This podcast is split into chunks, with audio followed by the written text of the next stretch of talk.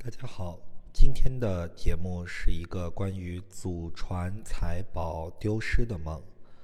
梦境呢分为两个片段，第一个片段是梦到我们家好像是做中草药生意的，有一个破旧昏暗的屋子，里面有很多好像是祖上留下来的东西，有古书、小金佛，还有一些名贵药材。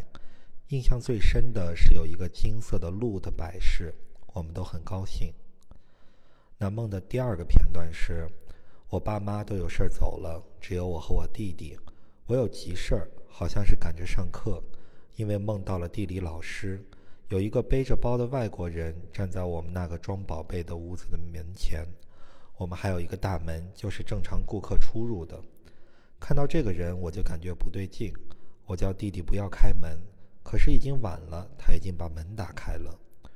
我着急走，就拉着弟弟去找爸妈，跟他们说了这件事以后，大家都很担心，打算下午回去的时候看看。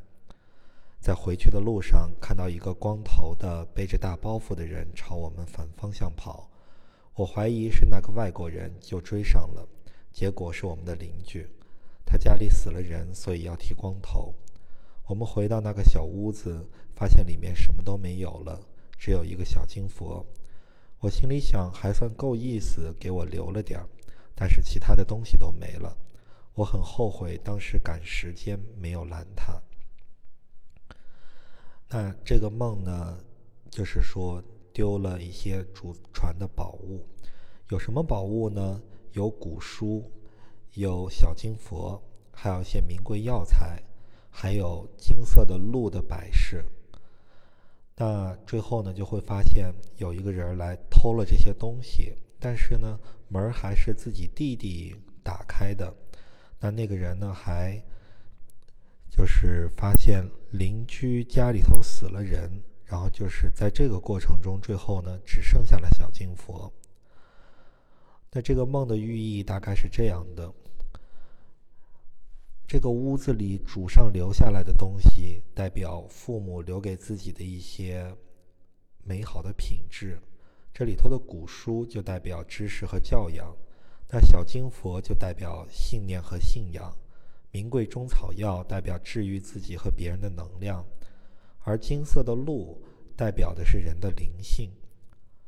那现实中呢，随着人慢慢的长大。生活就让自己慢慢丢失了这些东西，那其实是有预警和防备的，但是有些不经意间，别人就会拿走自己这些美好的品质。就比如说，就像梦中他的弟弟把门就不经意的打开，让坏人进来了一样。那对于现在的自己来说，过去这些美好的东西、美好的品质就消失了。就像是去世的那个邻居一样，这个过去美好的自己就死掉了。但是好在呢，贼还给自己留了一个东西，就是小金佛，那就是自己还保留了信念和信仰。